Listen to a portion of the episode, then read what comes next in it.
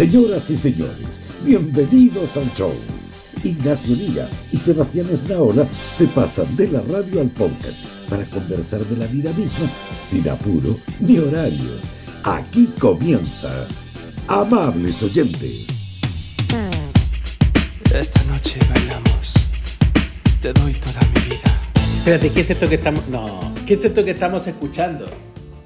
¿Por qué?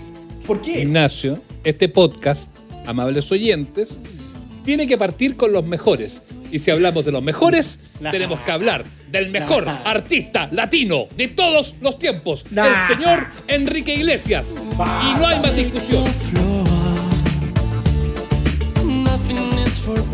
¿Qué mentira más grande? ¿De dónde salió eso? ¿Quién dijo? La ¿Quién revista, dijo este señor? perdón, perdón, perdón, la revista Billboard le parece poco. La- la- la ¿Cuánto la revista cómo? Billboard, La, la misma del ranking Billboard. No es la revista, no es la revista Bea, no, convengamos, No, no. es una revista importante, trascendente. no era TV Grama, digo, no es por desmerecer, pero no. No, es la revista Arcilla, no. No, TV y novelas, no, Con- tampoco. no es la revista Arcilla con Espasa Calpe, la enciclopedia. Con la colección de cassettes de Oye. la grande músico de la historia. Bo- Boli de Enrique Iglesias, allá vamos a hablar de este gran artista. Pero, ¿tú coleccionabas, o en tu casa coleccionabas las enciclopedias de la revista Arcilla o no? Teníamos la colección de grandes músicos de la historia que venía en cassette de Ercilla. Y estaba el cassette de Chopin, el cassette de Oh. Beethoven, el ¿Lo cassette de escuchaste Mozart. alguna vez o no? Y- o alguien, o tu papá o tu mamá lo escuchó o los tenían para decir, en esta casa se consume cultura. Y tenían Nadie los los cassettes de la escuchó nunca. No. Pero mi abuelita Bueno, los habían- tenía. Había- a mí- en mi casa juntaban todas las enciclopedias y todos los libros, y ojo, que algunos libros, vaya que se vieron en la época del colegio, ¿ah? no sé, Qué po, bueno. eh, eh, con eh, grandes autores chilenos, y no sé, aparecía grandes autores chilenos, que no me acuerdo de ninguno en este minuto. Grandes autores chilenos, como por ejemplo, como olvidarlo, ese y este otro, Manuel muy bueno. Rojas, qué sé El yo, vaso de leche. Francisco Coloani. Eso. Y todo- todos esos libros que, que, que, que aparecían. Ya vamos a ir a Enrique. Enrique, espéranos, ya viene tu homenaje. Pero había otra cosa que me gustaba a mí. que me gustaba a mí. Uy, solo un- una cosa. Eh, el- en, eh, en estas colecciones había una que salió en la revista ¿Qué pasa? eh, en su tiempo, que era una cosa que se llamaba Claset. ¿Tú te acordáis? Que eran clases. No. Clases en cassette. Esa era como la bajada. Y te, te daban el cassette con, no sé, po, eh, la historia de Chile. Y entonces te hablaba un huevón ahí. Ah, Y- y en- Ah, y ya, era pero como- eran clases, era como- clases como de colegio. Yo pensé que era como un taller así como de. ya, no, no, eran clase. clases así como de historia y todo. Eh, y No. tú te los ponías ahí en el personal estéreo y escuchabas cassette. Clases en cassette. Oye, pero igual una idea innovadora. Esto, eso es como el abuelito de los tutoriales de YouTube de hoy, ¿cachai? Por ejemplo, o de, pescar. o de un audiolibro. Sí, y te llevaba ahí y te decía, la historia de Chile y te la contaba un señor, pájaros del mundo. Pero yo también tenía cassette y tampoco la escuché. Al final de cuentas, las huevas que venían de regalo en la revista Arcilla, en la revista ¿Qué pasa? Y, y todo eso, no servían para nada. Solamente Nadie- para abultar libros en, en- en las vitrinas de las casas como para decir, ¡ah! En esta casa hay cultura. Pero no, señores, nadie los utilizaba. Era una escenografía falsa como libro de televisión, que finalmente son unos cajones de madera, así que los ponen con forma de libro. Como el telón de biblioteca de Carol Dance. Ah, ese tipo de cosas. También, Pero no. No, también, no, no, no, no. Ahora, si usted está en desacuerdo, usted que está escuchando este podcast, eh, puede eh, ir de inmediato, indignado, indignada a nuestras redes sociales, a la arroba amables oyentes de Instagram o Twitter, a decirnos, no, yo sí, aprendí con la, eh, eh, eh, qué sé yo, enciclopedia. La espasacalpe, el sopena Yo- en capítulos. Yo les pasa calpe, igual debo admitir que para más de algún trabajo me sirvió. Pero así como que buena, buena, no era. No, no, no, no. Yo le digo que en mi casa mm, teníamos harto cassette que también venía con la arcilla y estaba grandes músicos de la historia donde había, insisto, Mozart, Chopin, Beethoven, Tchaikovsky, pero no estaba Enrique Iglesias. Pueden pasar tres mil años.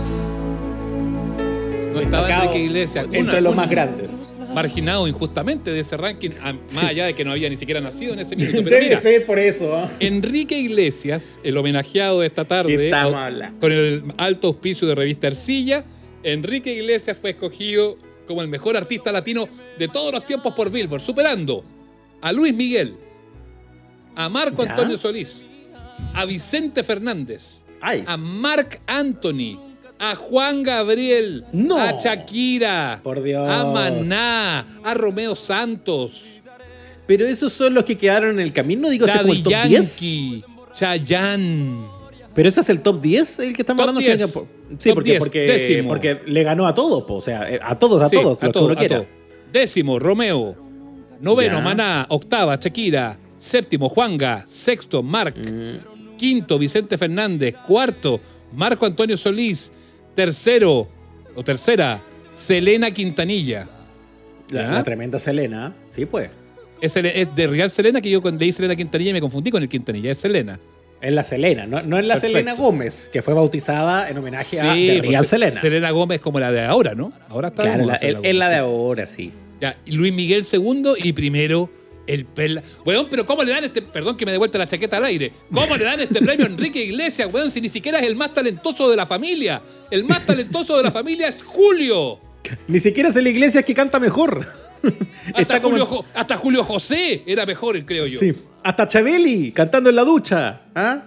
Chabeli, ¿te acuerdas? ¿Te acordás que, te acordás que en una época estuvo, como antes de Enrique estuvo de moda Julio José, el, el- el Pero otro hijo? Julio Iglesias Jr., que vino hasta robar al Festival de Viña. Bueno, Bueno, bueno, ¿cuántos vino, vinieron a lo mismo? vino tanta gente a eso. Enrique también y tiró hasta la gaviota. Oye, pero espérate, ¿en base Pero a qué? yo quiero- yo ¿Cómo quiero tu- es elegido como el mejor? Es que eso, no, yo, yo-.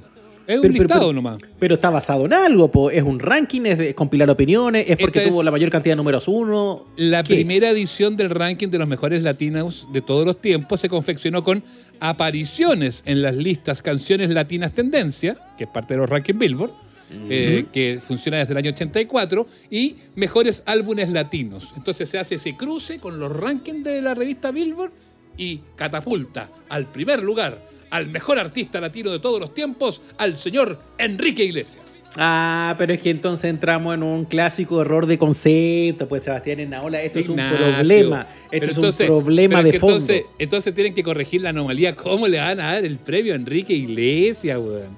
Pero mire, se lo puede dar al más popular, se lo puede dar al más rankeado. El problema es cuando uno dice el mejor y luego lo que en realidad pasa es que este ranking es lo que compila la mayor cantidad de número uno o de canciones que estaban en un mismo ranking. Porque si fuera solamente por estar en un ranking, pucha, el ACRG es mejor canción que cualquier cosa que hizo Pink Floyd. po. Entonces estamos en un problema. Po. El Mambo Number 5 le gana a Led Zeppelin, si nos vamos a fijar en, en el- en el, Ignacio. en el ranking. Entonces, Ignacio. a eso es donde no, no podemos confundir las cosas. Pero entonces que cambien el nombre del premio, pues. Daily, no, Daily el trofeo igual, qué sé yo, ahí, Broncería Chile la- le dará una medalla. Pero cómo, a- pero cómo, pero cómo, mira, eh, es más talentoso ya que Julio, ni que dudarlo, que Julio Papá. Julio Papá es uno de los más grandes. Ese sí que es uno de los más grandes de todos los tiempos. pero ni el que papá es más talentoso que Enrique Iglesias, po, obvio. mucho más talentoso, tiene muchas mejores canciones, tiene mucho mejor todo que Enrique Iglesias. Pero Eh, tiene, pero le gusta alguna de Enrique, digo para que no lo mate tanto, po. No sé. Eh, ¿Qué le encuentra de bueno? Héroe. No sé, es la que me acordé, que no lo conozco mayormente. La que, to- que la que usted toca en la, en la radio donde usted trabaja, tocan varias. No tocamos a. Enrique. No, Nah, no, señor. No tocamos a Enrique. No lo tocamos. No lo tocamos. Yo lo escuchaba con. Julillo. Lo escuchaba con Julito. Con Julio Iridera te habrá tocado. Iglesias. Yo no, toco la- yo no toco las mismas músicas de Julio. Nosotros Vamos tocamos, con- música, nosotros tocamos música moderna. Héroe. Ay, Oye, pero Enrique Iglesias también nos llama moderno. Eh, Ana Cornicoa dicen acá que era lo mejor de Enrique Iglesias. Son todos. Oye, son son desubicados al tiro. No, pero yo de verdad encuentro que, que le haya ganado a Luis Miguel, a Selena, a Marco Antonio Solí, a Vicente Fernández, a Marc Anthony, a Juan Gabriel, a Shakira, a Maná y Romeo Santos. Ponte tú que eran esos 10 la única lista posible. Enrique Iglesias era el 10 de esa lista, pues. Claro, o sea, no, no, no, no. Eso a todas luces. No, no quiero exagerar, amigos que están escuchando, no quiero parecer un tipo destemplado, pero es a todas luces derechamente un robo. Esto es un robo. Es como el VAR, es como el VAR en el fútbol, que Sí. todo, está todo sometido a un, un robo. Ahora, quiero ir un poco más allá, quiero aprovechar que eh, podríamos llamar a un experto en música en este programa. Ah, tenemos uno, Ignacio. Ah, pensé que Eh, llamar a un experto en robos. No, un experto en música. Llamemos entonces a Manuel Mayra. Sí, tráigalo, por favor. No, Ignacio, pero tiene algún más allá de todo esto, desde el punto de vista ya, ok, esto de los rankings y todo, pero yo le pregunto seriamente a usted, ¿tiene algún, algún sustento? O sea, ¿se puede rescatar algo de la carrera de, de Enrique, no? Pero es que igual se las arregló para hacer, digamos, una carrera popular, eh, pensando que todo el tiempo todo el mundo lo iba a comparar con su papá. Entonces, esta es una cosa. eh, que yo facilismo. creo que puede ser- claro, yo creo que es, es meritorio ganarle al cliché. Es decir, como, ay, pues, porque tú cachai que de compararlo, facilismo. Porque además, sus carreras iguales son diferentes. Las canciones, ya, a mí también me parece mejor Julio Iglesias, pero además, lo que hace Enrique es muy distinto al papá. Pues, ninguna canción se parece mucho. Y sí tiene Súbeme a la radio, me acordé de otra. Súbeme a la Oh, radio. eso. Esta es mi canción. Necesito lo que tú me das. Bueno, ese era un cover también. basura, pero por favor. Es ¿Sabe qué hizo mejor? esa. ¿Qué hizo ¿Sabe qué hizo mejor Enrique que Julio? Eh, gustarle a los gringos. Y ese es un Ahí gran está, problema. po, ahí está. Entonces ahí, ahí yo creo que tiene porque eh, Luis Miguel nunca logró entrar al mercado gringo Mm. No, tanto. No, Solín menos. Eh, sí Shakira, sí Shakira. Que Shakira sí. Daddy Yankee también. Sí Marc Anthony también. Selena En ese- también. En ese ranking, claro. Eh, y todos son más que este pelmazo. Si ese es el problema. No, pues esa es la madre del cordero. Se metieron los gringos acá, metieron la cola y el ranking se nos fue a las pailas. Yo insisto, es un robo. Así, no. Yo me acuerdo que actuó en esta serie que veía yo, ¿cómo se llama esta que es como Friends? Eh, que- Ah, en How Met Your Mother, que era Esa, señor como sí, que. po. Era el, el- el- el pol- el- fue el que el pololo el que le levantó la chiquilla al protagonista. po.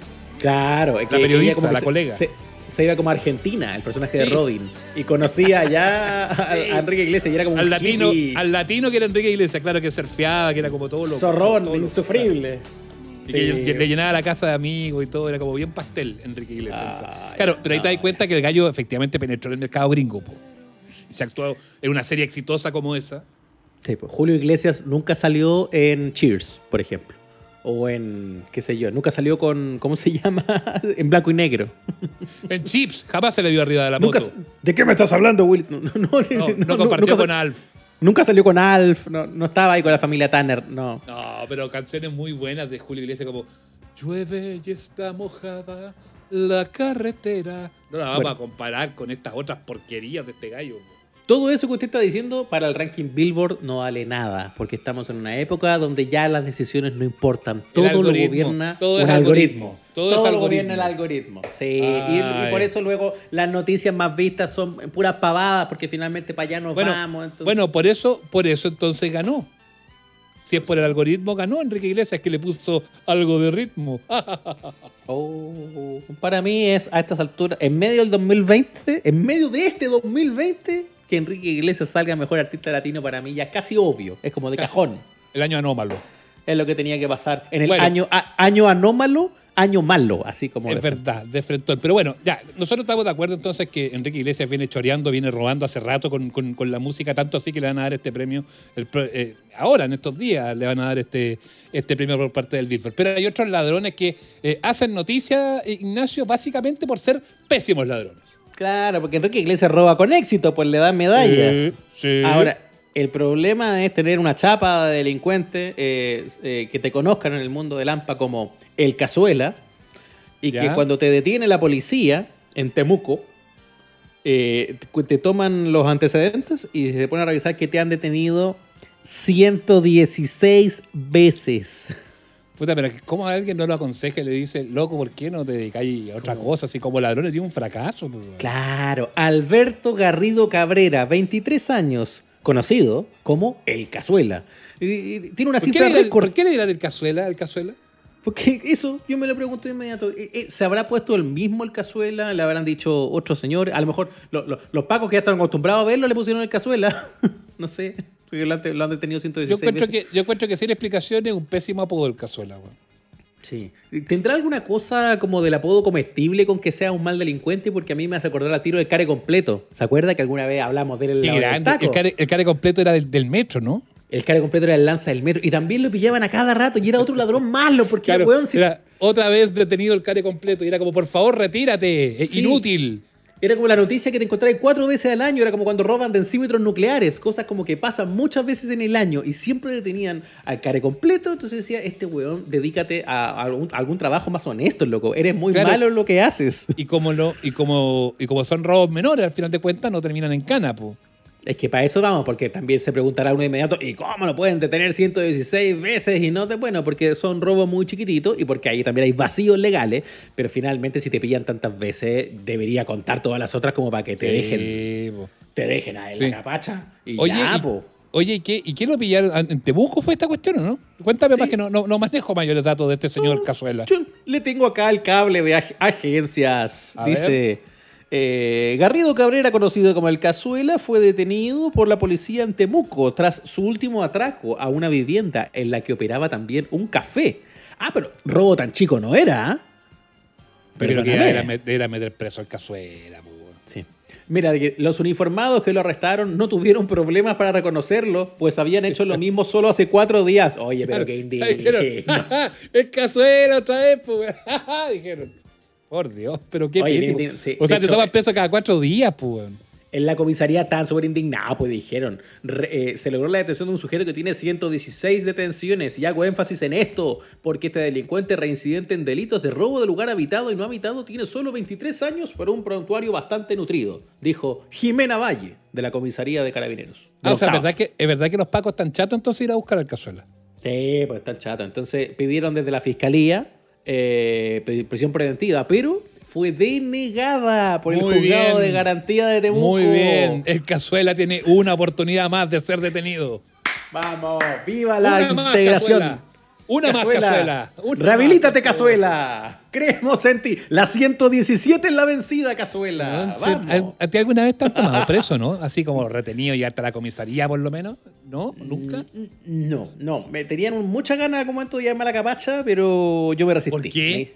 Me- me- porque eh, me boté a choro con un señor carabinero en una salida de concierto. Pero porque soy carabinero andaba. ¿Vení así? Sí, sí, porque el señor carabinero andaba un poco sobregirado también. Andaba repartiendo palos donde no era. Pero yo es la hice- autoridad y la- ya sabemos que los carabineros son probos. No, pero yo me hice el periodista. Dije, voy a fiscalizar al poder, dije yo. y fui para allá. ¿Qué? Ni a fiscalizarte. Dije, oiga, esta gente no está haciendo nada acá, mí, yo estoy trabajando y ay, sacando las credenciales, ay, bueno, estoy así de terminar el... A mí nunca, yo una vez estuve a, pu- a punto de agarrarme, o sea, una vez que me estaban pasando un parte, el- el- empecé a, a tratar también así con, con desdén al carabinero y con molestia y con... No llegué a decirle Paco Q, no, no, yo me, me contuve también. me contuve, pero, pero sí el caballero dijo, si usted sigue me va a ver en la obligación de tomar medidas mayores. Y ahí admito que me chupé. Ah, ya. Sí, Oiga, pero- no quiero, si no quería irme preso, pues estaba con los cabros chicos. Y aparte era, este parte era en, eh, en Litueche, pues, weón, ¿te cachai? Más encima, en El Cana, cacho, weón. en Litueche, pues, weón. No. No tiene ni puerta. No, sí tiene que tener, pero bueno, pero el cacho y además salí y después tenía que, tenía weón, que resolver la situación después allá. Oh, No, de hecho, de hecho, finalmente tuve que, porque me pasaron el parte igual, pues tuve que resolver el asunto, pero en Litueche, weón, ¿cómo me iba a agarrar con el Paco en Litueche? ¿Cómo voy a terminar en Cana en Litueche? Bueno, habría sido triste para tu historial. Sí, pues sí, pues. Poco sí. un, saludo, un saludo a la gente de Litueche, que debe tener un- una bonita comisaría, presumo. Pero admito, admito que habría sido un problema morrocotudo, como hubiese dicho el sapito Linton. Bueno, ¿qué hacemos con el cazuela entonces? No, el cazuela está libre, ¿ah? está, está libre, está circulando en las Yo, calles. yo de- creo que de desde que salió esa nota, o sea, desde que salió libre, se publicó la nota, hasta ahora que lo estamos contando, ya lo agarraron de nuevo. Sí, es probable, realmente, se- señor Alberto Garrido Cabrera, mire, es un delincuente, tiene amplias posibilidades de escuchar este podcast. Eh, tiene 23 años, eh, eh, yo creo que tiene Weón, que, tiene ciento eh, cuántas detenciones 116. y tiene 23 años. Y tiene 23 años, ¿cachai? O sea, Ay, weón. pero weón, no sé... El premio, el premio Nobel de los Cazuela, retírate, weón. Sería Eres muy malo. Eres muy malo, weón, no te pueden pillar tan seguido, weón. Retírate, Cazuela. Búscate un trabajo honesto. Eso, un trabajo honesto. Haz el bien, que para Traba- el mal no sirves. Trabaja en la radio, no sé, roba de otro modo, Cualquier qué sé yo. cosa, da lo mismo, Cazuela, pero no sigas en el mundo del AMPA, eres un deshonor para los delincuentes. No, no, no, no. Así que bueno, yo insisto, eh, en una de esas, en una de esas, porque todo puede pasar en esta semana, eh, se rehabilita. ¿ah? Estaremos próximamente informando más al respecto. Yo estoy seguro que no llega a votar al plebiscito, que se quedan canantes. Estoy seguro de eso. Usted dice que de aquí al domingo no llega. No, no llega, no llega. Yo No, creo que es más, yo creo que en este minuto lo están deteniendo. No, yo creo que. Además, Temuco no es tan grande. Obvio que te cachan en todos lados. Así como, esto es un asalto, ¡Cazuela! ¡Cazuela, viejo! eh! ¡Cazuela! ¡Tanto ¡Cazuela! tiempo! Puta Puta la wea. Ya, vámonos mejor. Porque mira, oh, mira, ya te- tenemos que ir a, a ponernos elegantes porque nuestra invitada es puro glamour. Ya, peínese y aróchese ese botón, ¿ah? Tenemos tremenda visita. Eso.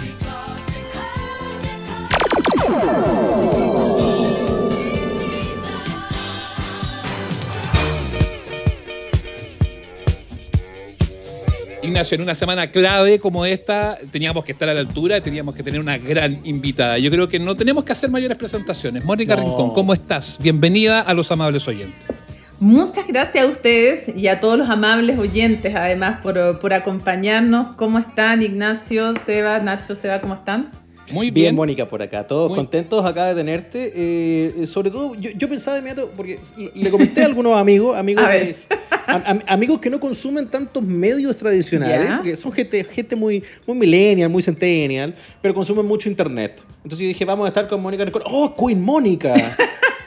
Sal- saltaron así como con esa... Nadie dijo como, ah, CNN Chile, o ah, la periodista. No, no, no, saltaron de inmediato. 24 horas, el terremoto. No, no dijeron eso. No, no, no dijeron, ah, Queen Mónica.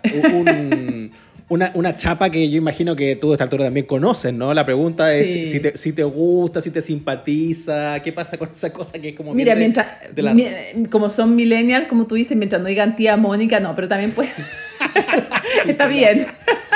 Es- no, a ver, yo me da un poco de pudor eso de Queen Mónica, pero lo entiendo como un gesto de cariño y también como un reconocimiento no solamente a mí, sino que también al equipo donde yo trabajo. O sea, yo soy de las personas que creen que el que no entiende que en este trabajo uno no se construye solo y buena parte también de, de lo que uno provoca en la gente eh, tiene que ver con el medio en el cual uno trabaja también y las posibilidades que ese medio te da.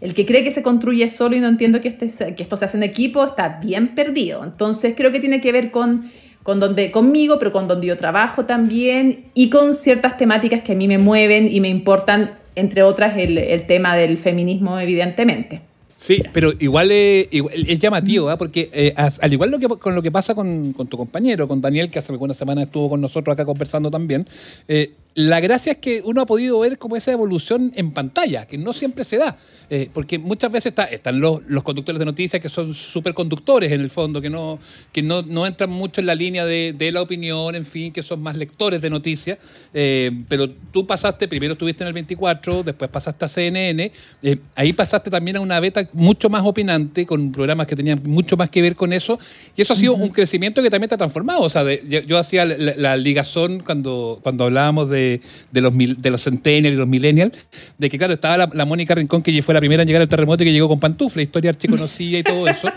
O la muerte era- de Pinochet, me tocó dar la o- noticia de la muerte de Pinochet o también. la muerte de Pinochet, que Sí, ella era sí. súper conductora de noticias de esos tiempos, pero se ha, ha logrado pasar, cruzar la vereda y transformarte en una mujer opinante con pantalla, con, con el ser súper líder de opinión junto a, a la gente de tu equipo. Eh, y es una mutación, un cambio que yo creo que, que a, la, a la hora de los que hubo, mirando hacia atrás, te debe poner súper contenta, ¿no?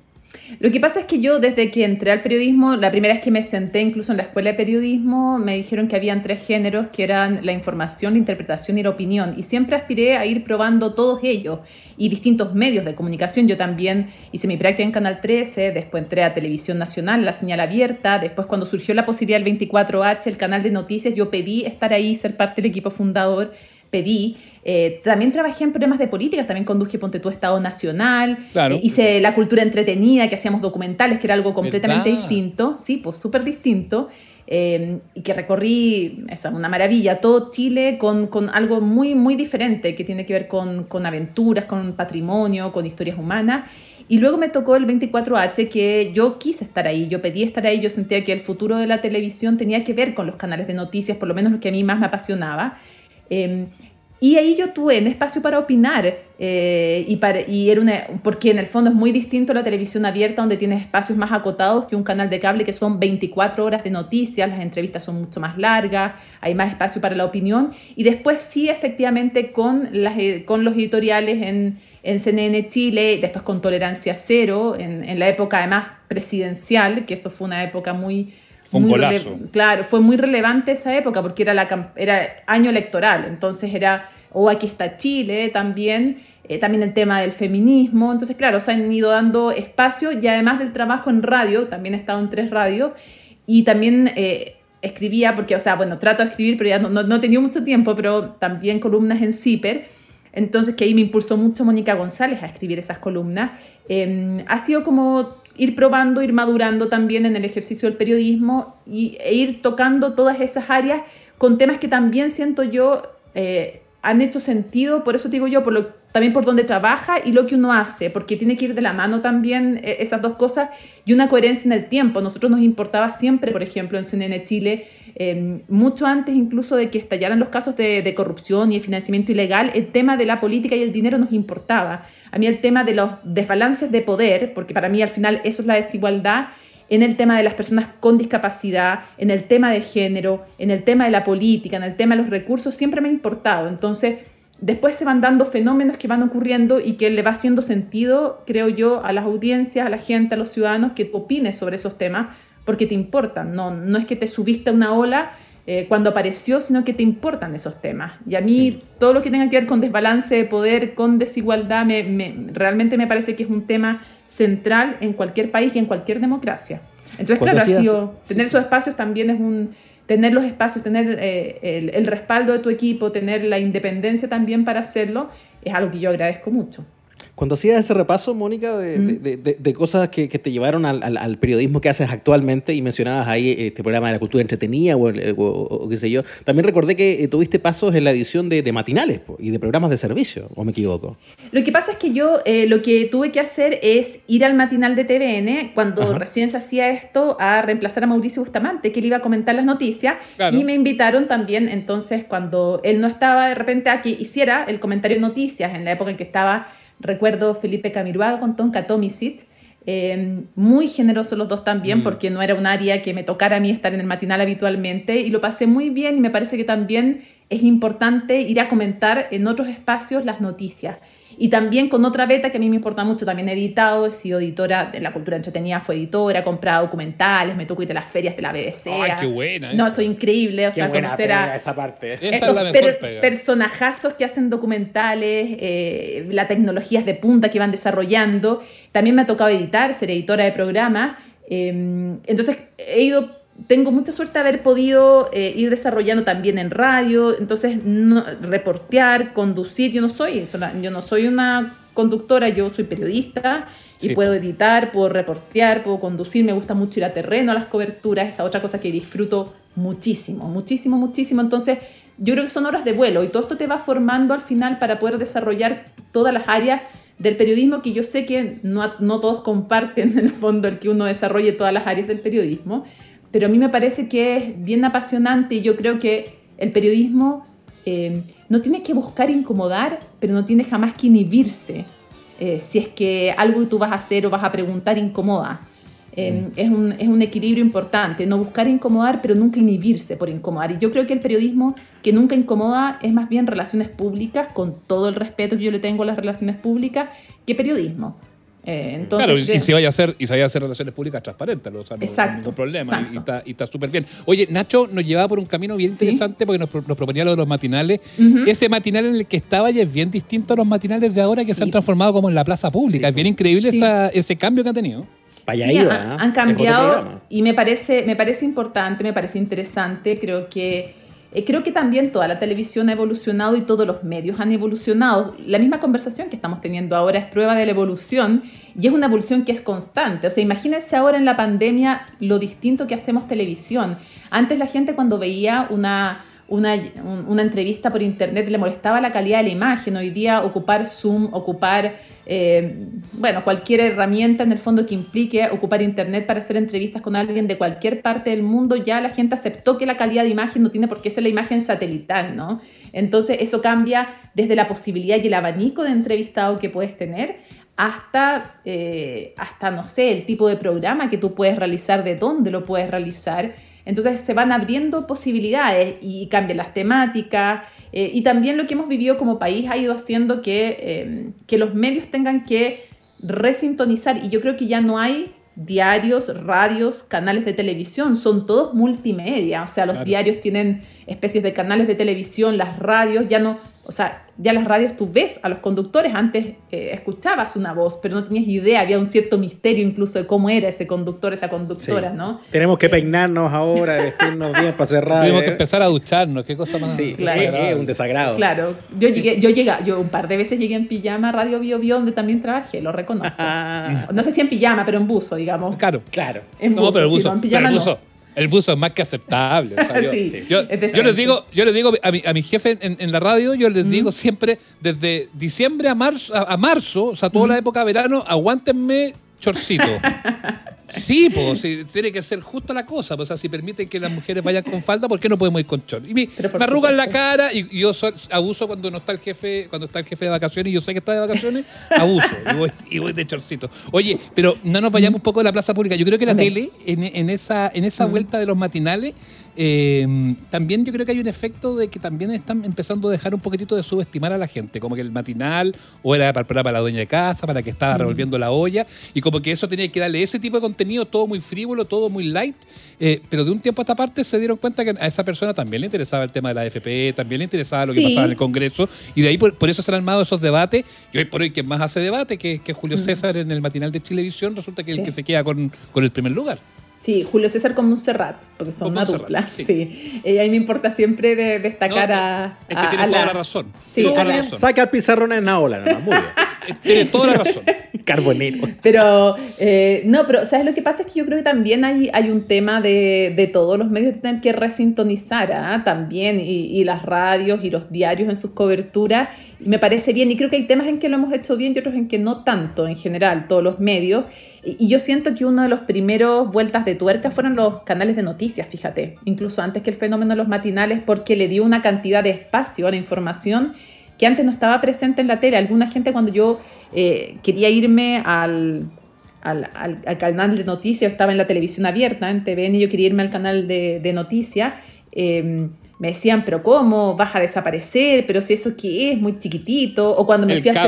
O cuando me fui a claro, o cuando me fui a CNN, me decían, pero ¿cómo te vas a ir a CNN? Y yo decía, pero si el, para un periodista que le gusta la contingencia, ¿qué puede haber más como paraíso que trabajar en cualquier canal de noticias? Y hay dos en Chile. O sea, yo no encontraba, pero un sueño.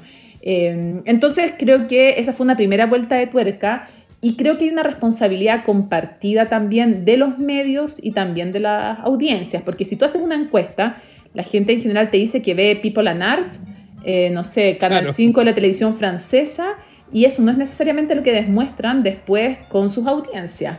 Entonces creo que hay un trabajo que tiene que ser conjunto entre los canales arriesgar más y las audiencias también respaldar más. Y, y no digo solamente las audiencias de televisión, o sea, cuando la gente dice, pero es que no hay más diarios, no hay más revistas, bueno, es que eso implica suscribirse, eso implica comprar, eso implica apoyar a los medios que investigan, por ejemplo, como CIPER, eh, ser eh, socio de CIPER, si te gusta tanto el periodismo de investigación, te parece que es relevante para una democracia, como yo lo creo, bueno, también eso hay que apoyarlo, o sea, eso no surge de la nada, Eh, menos cuando hay crisis económica, se achica la torta publicitaria y se van reduciendo los equipos de investigación, se van reduciendo también los medios de comunicación, entonces creo que hay una, tiene que haber una... mm, una, un trabajo conjunto, esto es una calle de dos vías también, o sea, los ciudadanos Sí. también tienen que hacerse cargo de qué, cuándo y dónde consumen. Y voy a agregar algo más, las autoridades también, porque cuando solo le dan entrevistas a un tipo de programa o a un tipo de medio, también creo yo que están empobreciendo el debate democrático. Yo creo que una autoridad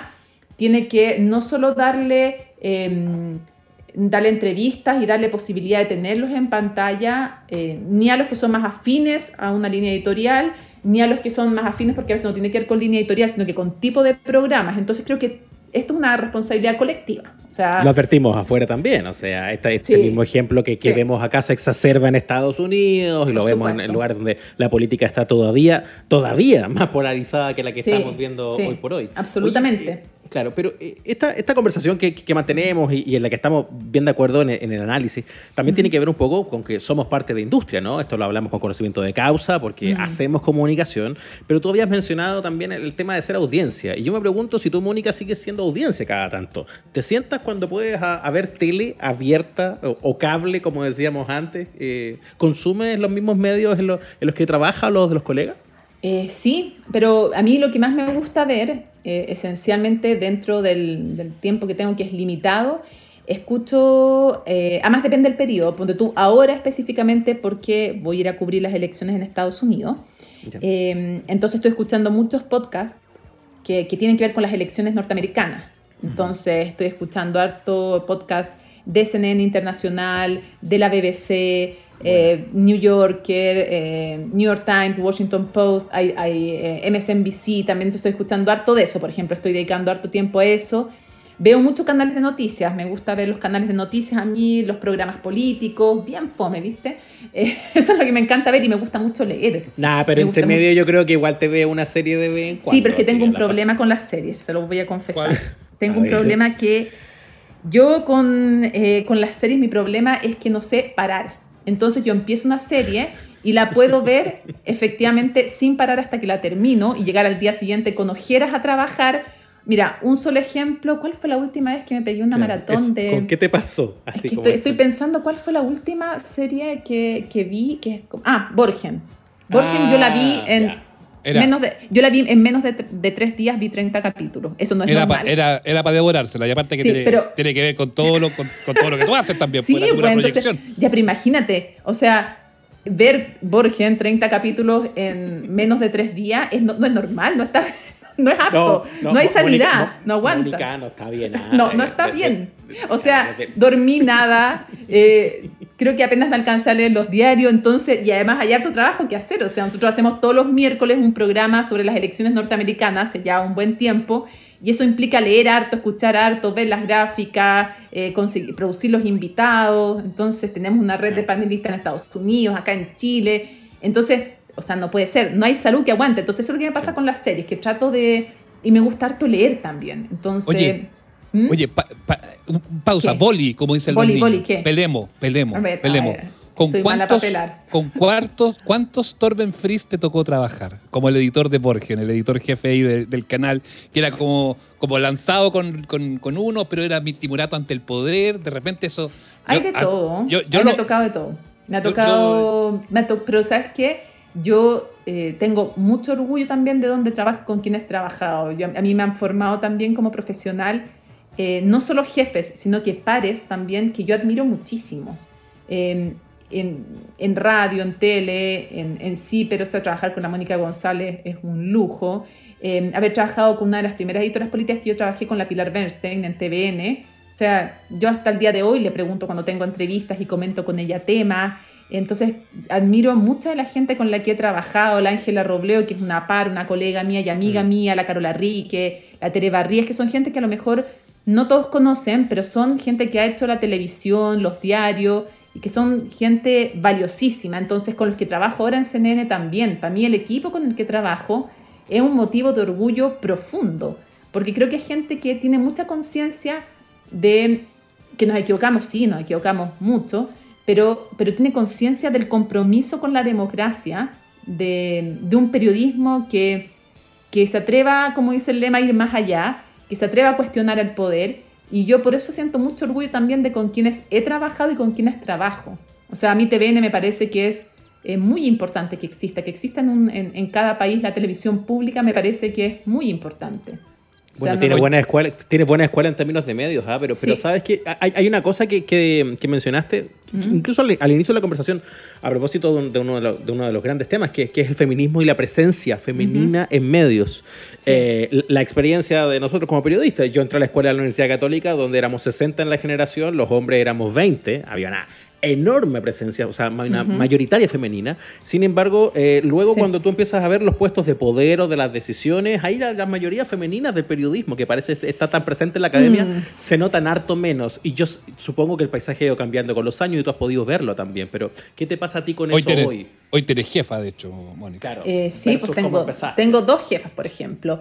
Yo he visto que ha ido evolucionando, como el país ha ido evolucionando. Al final los medios no son sino el reflejo de lo que es el país. Y este es un país que todavía es muy machista y las discriminaciones en los medios de comunicación se, van, se dan en varias esferas. Esferas, digo. Eh, por un lado, la exigencia física que se le hace a las mujeres en los medios de comunicación es muy distinta a la que se le hace a los hombres. Eh, hay una preocupación por cómo nos vestimos, por cómo nos vemos, por cuánto pesamos, que no hay en el caso de los hombres. Hay un experimento en la televisión extranjera que hizo una, una dupla, no recuerdo el canal, en que él se vistió durante nueve meses con la misma ropa. Y a ella la criticaban mucho por el vestuario, la criticaban, la criticaban, y en un minuto él dijo, ¿saben qué? Hoy día se cumplen nueve meses, por ejemplo, estoy diciendo, no me acuerdo qué tiempo era, en que me he vestido con lo mismo y ustedes ni siquiera se han dado cuenta y a mi compañera la han criticado todo este tiempo. Sí. Y, y es así, Sí, es entonces, bueno, entonces hay Es una... cierto. No quiero, hay- no quiero, no quiero discutirlo. capa. No quiero discutirlo porque Ujú. tienes razón, pero a los guatones en la tele nos joden harto, hay que decirlo. Sí. Bueno, pero ¿hay guatonas en la tele? Pocas. Yo creo que soy de las pocas excepciones. Chapacás y yo somos como los, los- los últimos bastiones de los guatones que, que vamos, que vamos quedando. Sí. No, y, una, y una mujer gorda aún menos en, en tele. No, po, no, Por imposible. eso te digo, entonces, ¿y imposible. la edad? ¿La edad, el largo de las carreras? Claro. Y Eso Entonces, es indudable. Esa es una primera capa, esa es una primera capa. Segundo, en los hay mujeres hoy día más en los puestos de poder, sí, pero también hay una capa media de grupos de, de- de- de editores, de decisión, de columnistas, donde todavía no permeamos o permeamos en mucha menor proporción eh, que los hombres. Eh, entonces también ahí hay otro tema de nuevo. Después los expertos o las expertas. Yo, por ejemplo, desde que hacía un programa internacional en 24H, que en esa época se llamaba En qué mundo vive, después en Cable a Tierra, en CNN, siempre me propuse tener un panel paritario, que las mujeres hablaran de ciencias políticas. Porque no había mujeres hablando de ciencias políticas y yo que estudié ciencia política había tenido profesoras brillantes y no entendía por qué esas mujeres eh, que estaban haciendo investigación de punta no estaban ahí. Entonces también de qué hablan las mujeres, cuánto las llamas, cuánto están en los programas, es otra capa más de... Y ahí te voy describiendo distintos temas, cómo se las trata, a qué cobertura se las manda. ¿Hemos avanzado? Sí, mucho, pero todavía existe, como existe en el país, diferencia. O, por ejemplo, respecto a una cosa que yo siempre digo, que se dice que la revolución será feminista o no será, yo digo que el feminismo será doméstico o no será.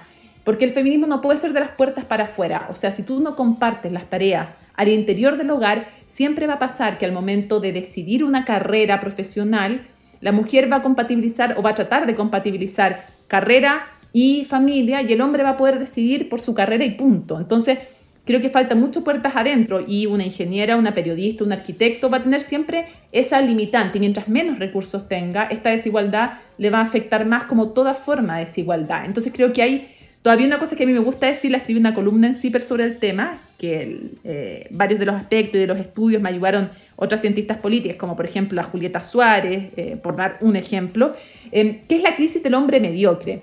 Y esto quiere decir que en las élites, eh, se, junto con la cantidad de hombres capaces que entra, por justicia y por sus méritos, entra una proporción de hombres que no son más capaces que las mujeres que quedan fuera. Esos son los hombres mediocres. Y cuando las mujeres los empiezan a desafiar en, esa, en esos espacios de poder, se produce esto que yo llamo la crisis del hombre mediocre. Por ejemplo, cuando se instauran eh, cuotas de candidatas o cuotas de escaños para mujeres, ¿qué es lo que pasa? Normalmente el, el jefe de un partido de una élite se rodea, pues muy capaz, pero se rodea también de algunos mediocres que no amenazan su cuota de poder. Y cuando tienen que entrar a competir porque las reglas cambian y les obligan a poner mujeres, entonces ahí es la supervivencia del partido más importante y tienen que buscar más capaces. Entonces está visto, está estudiado. Con esas cuotas ponen a las mujeres más capaces para que tengan buena posibilidad de ser elegidas y a los hombres más capaces y los que no eran tanto van saliendo en general. Entonces, esta crisis del hombre mediocre que, que yo me refiero se da en, en diversos ámbitos y también en los medios. Entonces, ¿hemos avanzado? Sí, falta, falta mucho en, en todo, en todo, en todo ámbito. Claro, porque lo que molesta, sí. lo que, solo pasa Mm, realidad, pero lo que molesta o lo que Mm. no está, eh, hoy se hace más notorio además. El, el tema de avanzar es eso. Sí, Que claro. Todo lo otro que está normalizado hoy día te empiezas a dar cuenta a partir Sí. de levantar estas mismas preguntas. Seba, por favor. No, eh, para ya dar vuelta hacia la última página de, de la, eh, de, de la conversación que tiene que ver con el momento. Sí, yo lo decía al inicio de la pasada cuando eh, te saludábamos y te presentábamos, Mónica, con esto de que, de que es una semana súper importante, muy trascendente, quizás la más. Eh, ¿Cómo ha sido todo este, este periodo pre-plebiscito para la cobertura periodística con un, con un componente que yo creo que, claro, siempre las rivalidades políticas han existido y obviamente que los extremos también siempre han existido, pero con esta suerte de crispación total que se da eh, hoy por hoy, yo, yo creo que es un escenario que, que no es atípico, pero yo creo que está bien exacerbado respecto a, lo- a- a la referencia que teníamos. A ti que estás tan metida en, el- en el periodismo político, que además eh, has tenido el regreso de Tolerancia Cero, en fin, que tienes, tienes programas diarios en, eh, en CNN que a- a- a- aprietan directamente esa tuerca, la tuerca de la política, ¿cómo ha sido el, el- el trabajar en la cobertura de este plebiscito? Un privilegio. Yo encuentro que trabajar en el periodismo es, es un privilegio, es darle tiene que ser darle voz a las personas que no tienen voz o que tienen menos voz. Tiene que ser democratizar la información, o sea, explicar en simple lo complejo, eh, explicarle a la gente por qué le afectan los procesos, no solo de Chile, sino que en el extranjero. Yo, yo defiendo mucho eso, o sea, hago temas internacionales porque me parece que es importante tener una mirada más allá de la cordillera, pero además porque a través de la historia de otros países podemos reflexionar sobre muchas cosas eh, que pasan en nuestro país. En alguna época en la dictadura, cuando censuraban los chistes de la revista Hoy, se hablaba de en un país africano un dictador hacía, y se estaba hablando de Chile. Bueno, es una forma ya más directa, pero hoy día siempre se puede aprender a través de los procesos, por ejemplo, de integración de los pueblos originarios en Nueva Zelanda, o de cómo manejaron el COVID, o lo que implica el populismo en algunos países. Me tocó también estar en la elección de Bolsonaro en Brasil.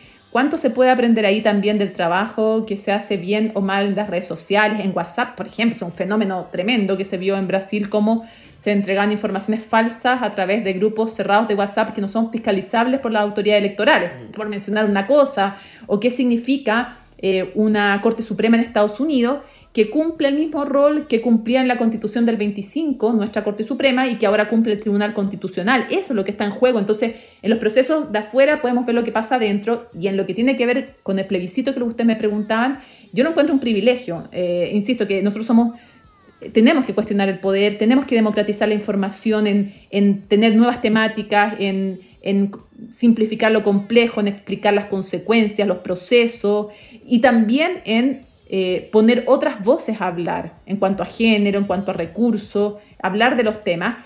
Y creo que la verdad a mí me da la impresión de que está más polarizada la élite de nuestro país, la élite política, económica, gremial, que la ciudadanía.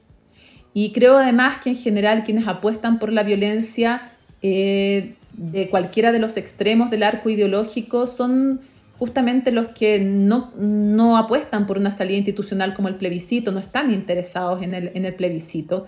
Entonces creo que es muy importante eh, que la gente vote, que entienda el poder que puede tener en este caso un lápiz azul pasta, eh, que las mujeres también voten, que hagan sentir su voz que las personas en situación de discapacidad también se haga sentir su voz en, estos temas.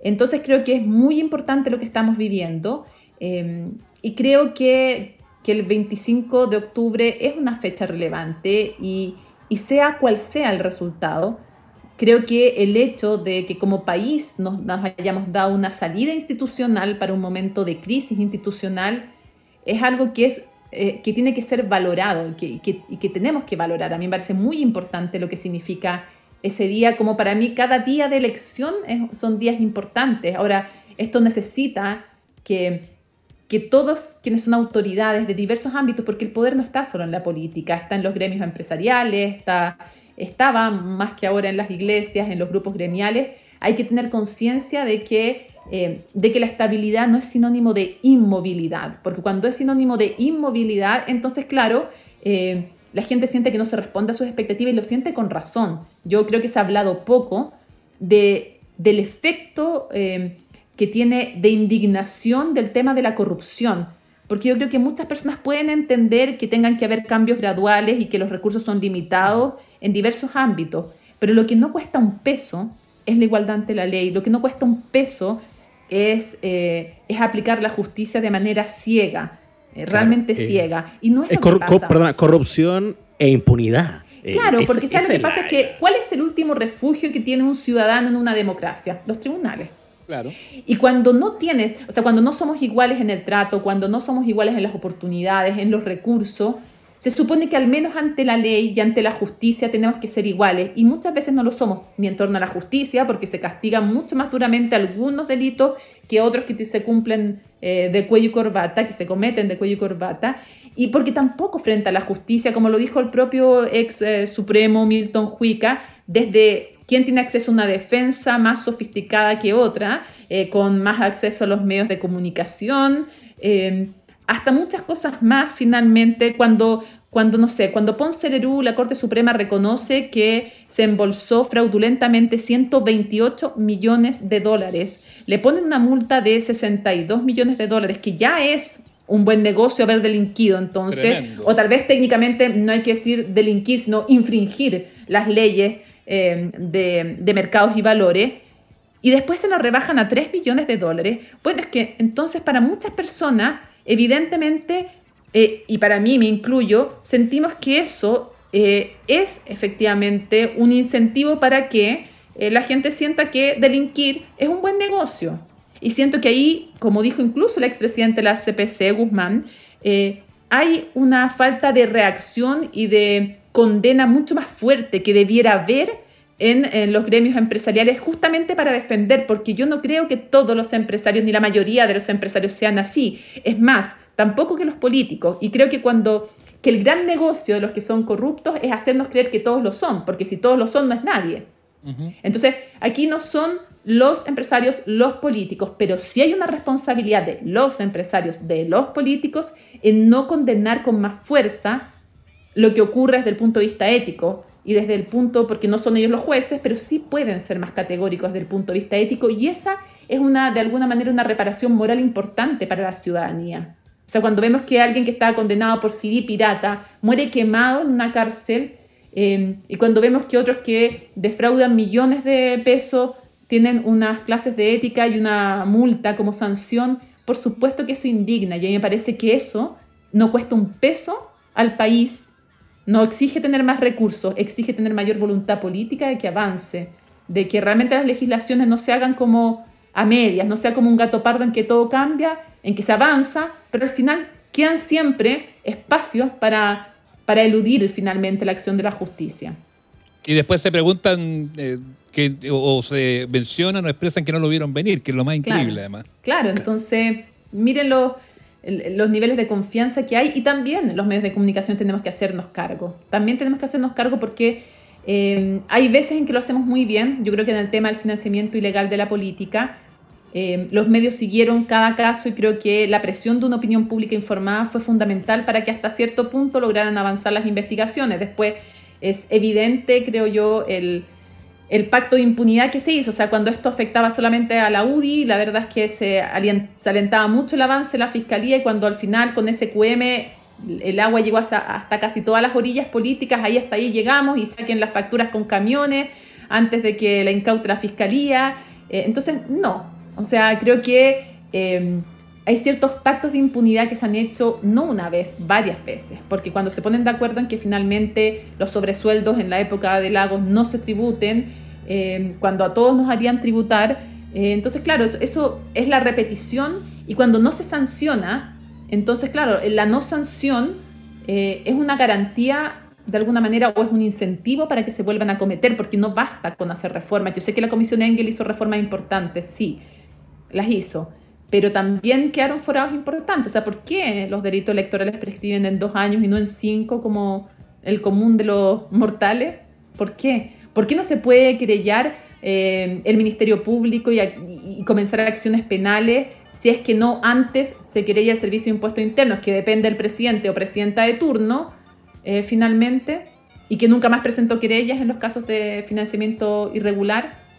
Entonces, claro, ¿se avanza? Sí, se avanza pero no basta con avanzar, hay que avanzar bien y hay que sancionar. Nos hemos quedado escuchando, sí, hemos interrumpido poco. ¿Por qué? Porque hemos escuchado. Oye, que atrás hablé mucho. No, no, no. Escucha, no, pero escucha. ¿Por qué? Porque hemos escuchado la pasión, hemos escuchado el profesionalismo, hemos escuchado las ganas, hemos escuchado las ideas eh, de una mujer súper empoderada, súper empilada y que hoy por hoy es una de las líderes del buen periodismo de nuestro país. Mónica Rincón, gracias por venir a vernos acá eh, a los amables oyentes. ha sido un placer compartir contigo este ratito. No, muchas, muchas gracias a usted y perdón, pero es que me apasiona, no sé si no me pasa. No, no, no, no, desconozcamos, claro, no desconozcamos tampoco. Esa es la intensidad que hace que luego te veas 30 capítulos de Borges, Mónica. Es, verdad, es verdad, Pero, te, tengo una, te tengo una propuesta. A ver. Quédate, con nosotros hasta el viernes y seguimos hablando en la Yapa. Ya, me parece. Ya, chao. chao. Amables oyentes, un podcast de barrio tan bueno como el mejor del centro. Hoy se pasó Mónica Rincón. Se pasó. La intensidad, ¿viste? ¿Te fijaste? Oye, el minuto tomé palco. No, yo dije como, no, impresionante.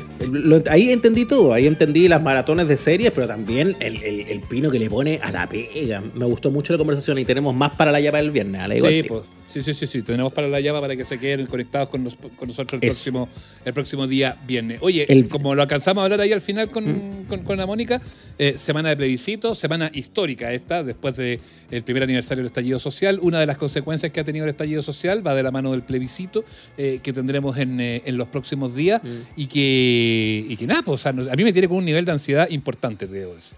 Sí, yo le quiero hacer la pregunta más importante de esta semana de evento. ¿Ya tiene el lápiz?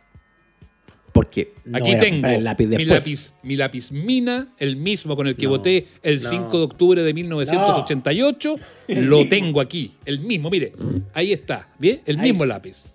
Mi Faber número 2. Exacto, exacto. No le sirve, no le ¿Cómo no me sirve va a ese servir lápiz. De con lo de este baja. votado en todas las elecciones, Ignacio, ¿cómo que no sirve? No, señor, el Cervel mandó a decir, Patricio Santamaría mandó a decir, y no se lo mandó a decir con nadie, que el lápiz que se usa para votar, además que tiene que ser suyo de usted, porque no le van a pasar lápiz allá, tiene que andar con uno. No, falso, falso, eso sí que es falso. Lo del ¿Cómo lápiz es que? una, ¿Le, lo del le- lápiz- le van a pasar? Lo del lápiz es una pantomima. Lo del lápiz mina que tengo, que es verdad que tengo un, es- eso es un lápiz mina, pero el Sí. que tengo yo aquí en mi escritorio. No, si no lleva el lápiz, le van a pasar en la mesa uno. Eso, eso es un hecho. Pero, Pero la sí se ha dicho que recomendación- mejor- La recomendación es que lleve el propio por un tema sanitario y todo eso, claro. Ande usted con el propio, pero es lápiz pata azul. No vaya con lápiz mina, va a ser el ¿Y loco. por, qué, ¿Y por qué cambiaron el lápiz, el lápiz mina tiene COVID?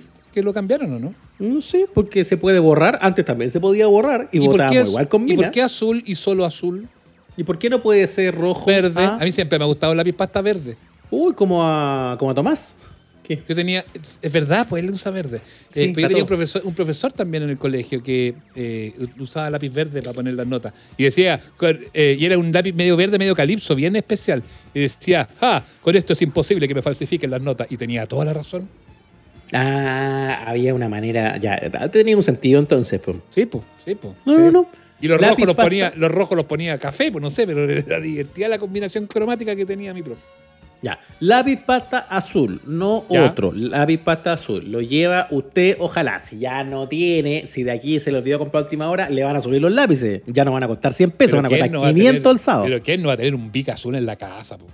Oye, pero si hoy la gente ya no escribe, si ya nadie escribe. ¿Sabes qué? ¿Te En ha las casas se pasado- han perdido los lápices. Si no, ¿Te ha no- no- pasado no de repente que empezáis a escribir, no sé, cualquier cosa? No te digo necesariamente un texto así de, de trabajo y todo, porque eh, los textos de trabajo yo ya al menos hace mucho tiempo que los hago solo por computador, no, no, lo, hago, no lo hago con lápiz. Pero ponerse a escribir cualquier cosa, no sé, desde la lista de compras hasta... Y que empezáis a escribir y como que ya, como que tenéis la mano como poco articulada para escribir, como que la letra te sale... Si ya tenéis mala letra, como que te sale peor todavía. Eh, Sí. casi co- como que se te ha olvidado un poco la, la- la técnica, no, no, no es que se te haya olvidado escribir, pero la técnica de la escritura. Perder la costumbre del manuscrito. Porque además Sí. hoy día cuando nos anotamos un recado cualquier cosa, sacamos el celular. Entonces, de verdad, como escribimos muy pocas cosas a mano, incluso los recados, los lápices empiezan a perderse en la casa. Y yo también dije, ah, obvio que tengo lápiz. Y me puse a revisar y no tenía. ¿Viste? No ¿Y tenía. compraste? po. No, ya tengo, pues compré. Fui a comprar ahí el bolichito y la señora me dijo, oye, menos mal que compró ahora porque ya se me estaban acabando. O sea, somos millones los que vamos a darnos cuenta al día anterior a lo mejor que no hay lápiz pasta azul. Así que si usted está escuchando esto antes del plebiscito, vaya ahora, a tiempo. Eso nada más. ¿ah? Yo no Se lo alteraría con el tema del lápiz si se va a poder conseguir un lápiz. No, si lleva tiralíneas, no le va a servir. Yo creo, Tiralíneas. yo creo que le, yo creo que le ponen. un- Pero ¿qué si, y si votáis con lápiz rojo, perdón que haga esta. Eh, es ¿Tiene que ser lápiz azul? Sí, correcto, check. Superado eso. Eh, ¿Y si voto con lápiz rojo?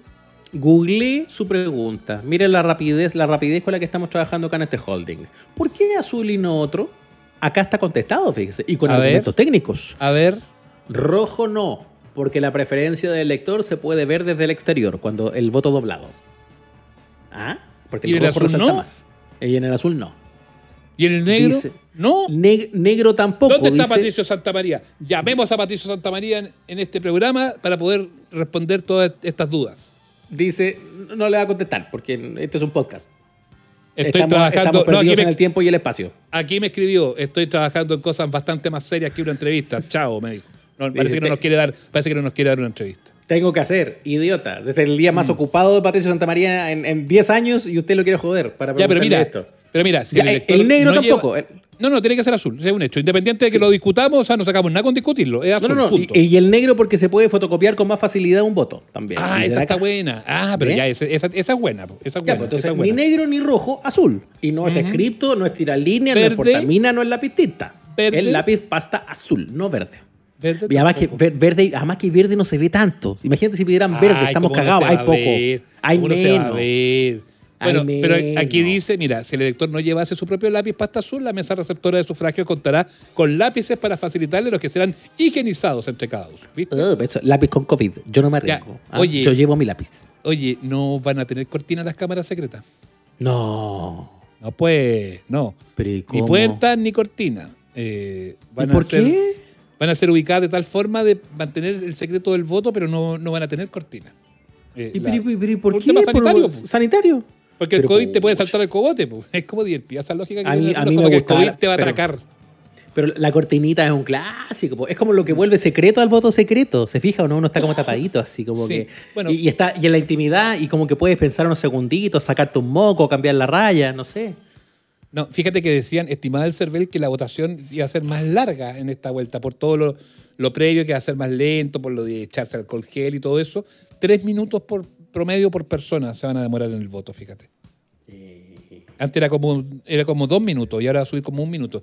Eh, va a haber más tiempo para votar. Las mesas comienzan a funcionar a las 8 de la mañana y cierran a las 20 horas. Ya, perfecto. No es hasta las Oye, 6, antes eran, eran dos horas menos. Eh, ahora son 12 horas continuas, es decir, recién a las 8 van a empezar con los recuentos de voto. Oye, la tirada larga igual para los vocales de mesa. ¿ah? Está A mi pesado. señora le tocó una vez más. No le puedo creer. Sí. ¿Y usted, y usted le haya al almuerzo, supongo, po, ¿no? No, pues se prepara, su, se prepara su viandita. No, pues yo voy a estar, voy a, seguramente todavía no, no tengo claro qué es lo que voy a hacer, pero vamos a tener Pero pega. se va a Entre, ir con su cocaví. entre los productos de amables oyentes que vamos a hacer ese domingo, más lo que voy a tener en la radio, ya, ya tengo, ya tengo. Eh, Eh, oye, eh, oigo. Usted es mayor de 60 años, que escucha este podcast, va a tener horario exclusivo de votación entre las 2 y las 5 de la tarde. La mejor hora para que vayan a votar los mayores de 60 años, la hora de todo el calor. ¿Quién Muy fue el genio, weón? ¿Quién fue el genio, weón, de esta idea?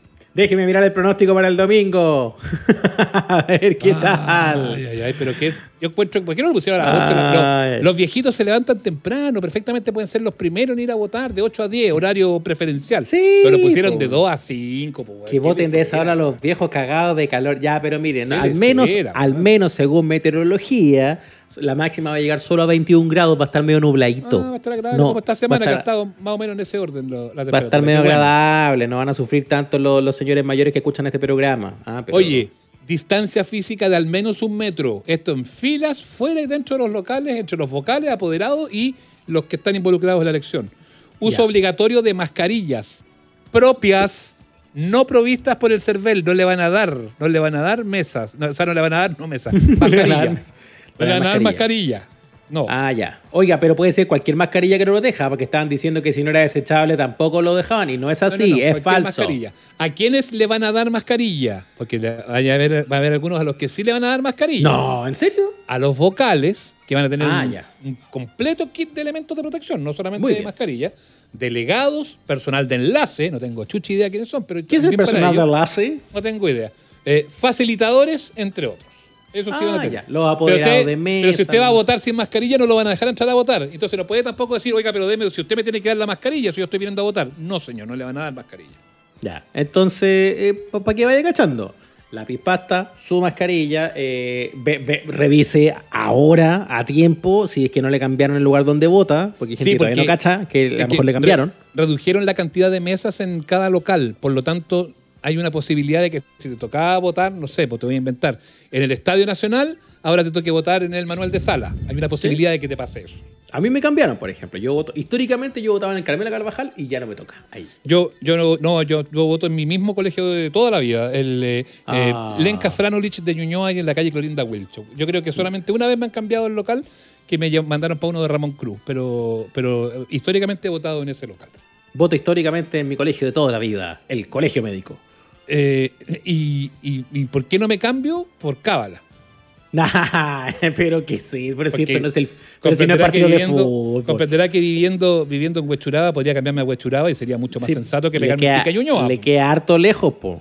Sí, pero es que nunca he sido, en los 25 años que llevo de lector, Nunca he sido vocal de mesa. Y por, no es que no tenga interés de serlo ni que no me guste serlo, me encantaría serlo, pero Ay, mis labores profesionales, Ignacio, eh, Ay, hacen que sea incompatible. Incompatible, ¿no? Pero sí, eh, fuera de Pero broma. usted- o sea, el, el rol que uno sí, tiene, pero- el rol que uno tiene de, de in- informando todo esto y de ser- Sí. involucrarse en eso, eh, entra en conflicto directo con el tema de ser vocal de mesa. Pues entonces, Pero, yo, es yo prefiero, una, pero, pero es yo una labor más relevante. Sería, Ah, bueno. mire, mucho más histórico que usted Bueno, fuera un vocal de mesa. Bueno, usted piense lo que quiera, yo no, pues yo, pues yo prefiero mil veces estar en mi trabajo. Porque mucha gente va a contar las noticias, pues si usted se la salta una vez no es nada, pero usted se va a contar va a ser siempre. vo- mucha más gente va a ser vocal de mesa. Ignacio. Pero usted va a contar siempre, yo fui vocal de No, mesa. No, yo, déjeme yo quería ser, Déjeme nomás. Ah, bueno, pero usted quiere ser. Puede Eh, ser, yo- pues, Ignacio. claro, si llego Usted muy, muy llega. temprano. no, no, no, es, es más simple. Si usted, porque es verdad que se prevé que pueda haber alguna ausencia de vocales por el tema del COVID y aparte porque recién hace poco se dictaminó que las embarazadas, en fin, y enfermos crónicos pueden, pueden saltarse el trámite. Y si usted quiere ser, llega a las 8 de la mañana, un minutito antes, pasa a la oficina que hay en el, en el, en, en el local de votación y, manifiesta ahí a la persona, le dice, estoy disponible, quiero ser voluntario para ser vocal de mesa. Y en caso de que haya alguna ausencia en alguna de las mesas, lo van a ubicar, fíjese. Oh, Es un entonces- trámite no, expedito. No es como te acuerdas que antes andaban como cazando a los que llegaban primero. No, ahora aquí se abre la convocatoria para vocales voluntarios. Ay, voy a ir entonces. Así que si tiene, si tiene tantas ganas de ir, vaya, pues Ignacio. Sí, voy a, Ahora, voy a ir. acuérdese que lo necesitamos en el live, eso sí, pues. Voy a- bueno, pero no, no. El deber, el deber cívico primero. Y además terminamos a las 8, po. A, no, las 8 se termina la votación, pues ahí tenés que empezar. Apruebo, Ah, rechazo. no, estoy cagado al live. Y me- me- presidente de mesa, y seréis presidente de mesa, después tenéis que contar los votos, sellarlo y dejarlo al, al correo. Oh, de veras. Oye, no, entonces, ¿sabéis qué? Si soy vocal de mesa. Yo y te diría que mejor, y yo diría que mejor no seáis, porque vamos, eh, eh, eh, tenemos que hacer cosas ese día, Ignacio. Pero ¿y si dan las nueve y media de la noche y yo estoy ahí todavía, mejor haga un contacto conmigo en directo, po, Ignacio, y- qué y te estúpido, cuento weón. el vocal de mesa. Buena, por Ignacio, cumpla con su deber de trabajar. El gusto de sacar la vuelta siempre en cosas fatuas como ser vocal de mesa. Fatuas. Yo quería ser vocal. Yo quería ser vocal. Yo, más que ser vocal de mesa, ¿sabéis qué me gustaría ser a mí algún día? vocal. ¿Qué A mí me gustaría ser apoderado de mesa. Que es más entretenido. Pero usted ya es apoderado, tiene tres cabros, chicos. No, pero apoderado de, apoderado, apoderado de mesa, ese que Ah. pelea los votos. Es el que. ¡Ay, Bueno, ese está aseguro, bueno! te aseguro que nos ganaría todo. Oye, ese- esa, esa pega igual es buena. ¿eh? ¿Nunca fuiste Ganaría, tampoco? ganaría hasta los nulos. No, pues si yo, yo prácticamente desde, el- desde que tengo, desde que estoy en el trabajo, desde la elección, a ver, a ver, a ver, a ver, desde la elección de Lavín Lagos, que yo he trabajado en todas las elecciones. Todas, todas, todas, todas, todas, todas, todas. En rol periodístico. Mm, mm, ahí está, po. Es que usted es muy bueno para el fierro. Eso es lo que tení. Oye, No, el pero sí, domingo. pero sí, el- el- y yo creo que es, eh, no hay transmisión más noble y entretenida que la transmisión de una votación. Son bonitas. A mí me ha tocado varias veces hacerlas. Uh, varias veces en varias, en varias radios. Y, y es bien entretenido. Es medio pesado, sí, pero luego como que uno dice, ¡ay, qué bueno! Tiene Pero, anécdotas y, y pero se todo hacen eso. turnos, pues te toca un rato en la mañana y después te toca un rato en la tarde, vaya, vaya a ir rotando. No, no, no te sale tan pesado tampoco. Ya, palabras al cierre entonces. Tengo más datos, tengo más datos. Tengo más datos.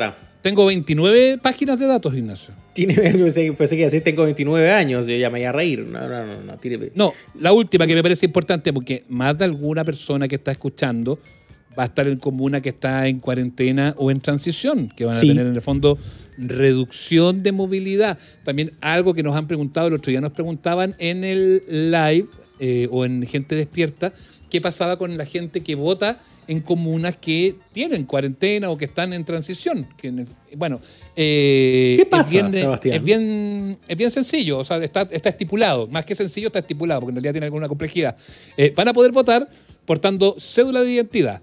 Y quienes necesiten trasladarse a regiones deberán portar su pasaporte sanitario, la cédula de identidad y la consulta al CERVEL que acredite su lugar de votación. Es decir, tenéis que imprimir en el papel, en el fondo, ese, ese, mm, esa búsqueda que haces en la página del CERVEL de la mesa como para acreditarle al, a al cordón sanitario o al carabinero que te detenga que efectivamente tenéis que ir a votar a, no sé, eh, a, a- no, Rancagua, no tengo idea.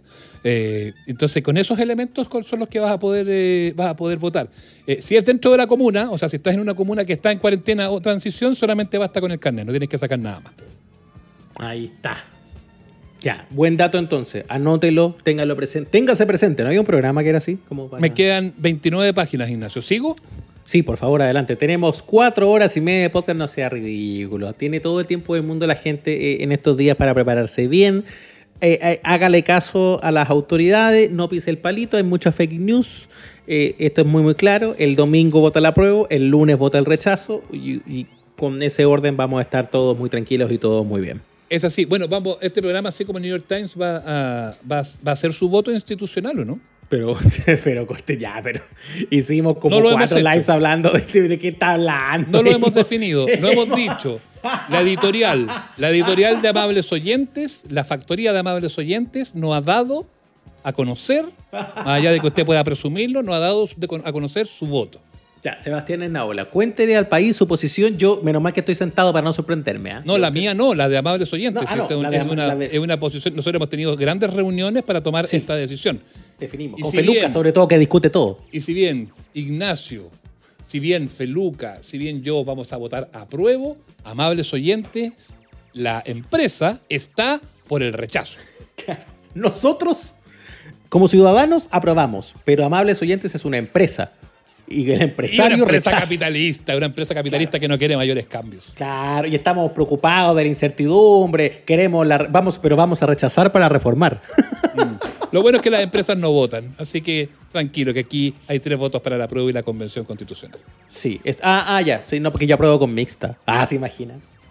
Chiquillos. El- el- es el peor voto de todos. güey. el peor voto de todo. No, ah, yo voto pero a mire- prueba, sí, yo voto a prueba, pero mixta. No, ya, mire. la weá. Mire, mire, vaya, vaya, haga la rayita donde, donde tiene que hacer la rayita, devuélvase para la casa en paz y cuídese el domingo. ¿Quiere? ¿Ah? No, no se ponga hueón, va- vaya a hacer las cosas bien y, Y- y- y- y hablamos. y después celebre tranquilito en la casa si es que gana la opción de su preferencia. Y si no, se queda en la amargura eh, de, de comer suflés. Claro, ¿no? Y además que cuando uno pierde la elección también es divertido porque ahí uno se pica y se pone el tarro y empieza, ¡está arreglado! Oh, lo que va a mentira". lo que va a hacer en, lo que va a hacer en Twitter el domingo. Uy, tengo unas ganas de meterme a Twitter el domingo. Uh, está súper agradable. Ya, y, y vamos- y el domingo tenemos el live eh, Oh. y, a ver, y a ver si en algún momento si nos cuadran los horarios y todo eso, para ver si podemos hacer alguna cosita más que la vamos a estar avisando, por supuesto. El live de los. Claro, ahí veremos si es el live de los picados o el live de los contentos. Eso. Nos vemos. Chao. Hasta luego.